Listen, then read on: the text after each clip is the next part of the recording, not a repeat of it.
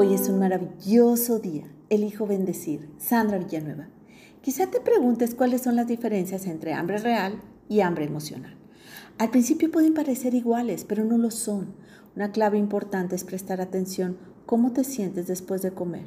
Esto ayudará de forma fácil y sencilla a reconocer si es hambre emocional o real. Te comparto algunos ejemplos que pueden ayudar a identificarlas. Hambre física. Si no la satisfaces conforme pasa el tiempo, se incrementa. Segunda, se siente el hambre en el estómago.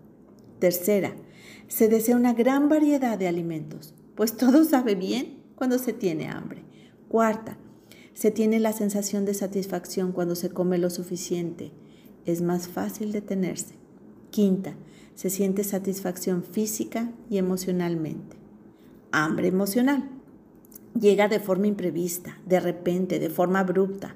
Segunda, es un deseo de algo específico o ideas de comida en particular, sobre todo carbohidratos. Tercera, se ingiere o se busca comida por lo regular alta en calorías, fritangas o altamente procesados. Cuarta, se puede comer en exceso o tener atracones de comida y no sentirse satisfecho. Quinta y última, se siente avergonzado o con culpa después de comer. Cuando se tiene hambre emocional, esta no se quita solamente comiendo, aún y cuando al inicio se pueda sentir alivio al hacerlo. Generalmente, la emoción original que lo provocó ingerir estos alimentos no desaparece, de manera que comer compulsivamente hace que la persona se sienta peor. Este es un ciclo que se va a repetir una y otra vez, el cual no va a terminar hasta que se enfrenten las emociones que originan la conducta. ¿Qué se puede hacer para ayudar a cambiar una conducta? Aquí hay unas sugerencias. Uno, manejar el estrés de manera positiva, constructiva, evitar la destructiva. Dos, lidiar con las emociones negativas. El primer paso para superarlas es identificarlas, reconocerlas, admitirlas, quitar la etiqueta de buenas o malas, soltarlas, principalmente por medio del perdón.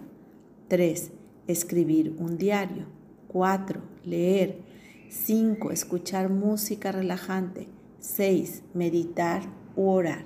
Siete, dejar las cosas de la oficina en la oficina y las de la casa en la casa. Evitar mezclarlas. 8. Caminar, hacer ejercicio. 9. Evitar ir de compras al supermercado cuando se tienen hambre. 10. Evitar las visitas a la cocina cuando no hay una razón específica que satisfacer el hambre real. Es recomendable experimentar con diferentes actividades hasta encontrar la que pueda realmente ayudar a liberar la emoción que causa la necesidad de satisfacer esa hambre emocional. ¿Cuáles pudieran ser algunas alternativas para una alimentación emocional? Te comparto. Cuando te sientes deprimido solo, llama a un familiar o un amigo que te ayude a sentirte mejor.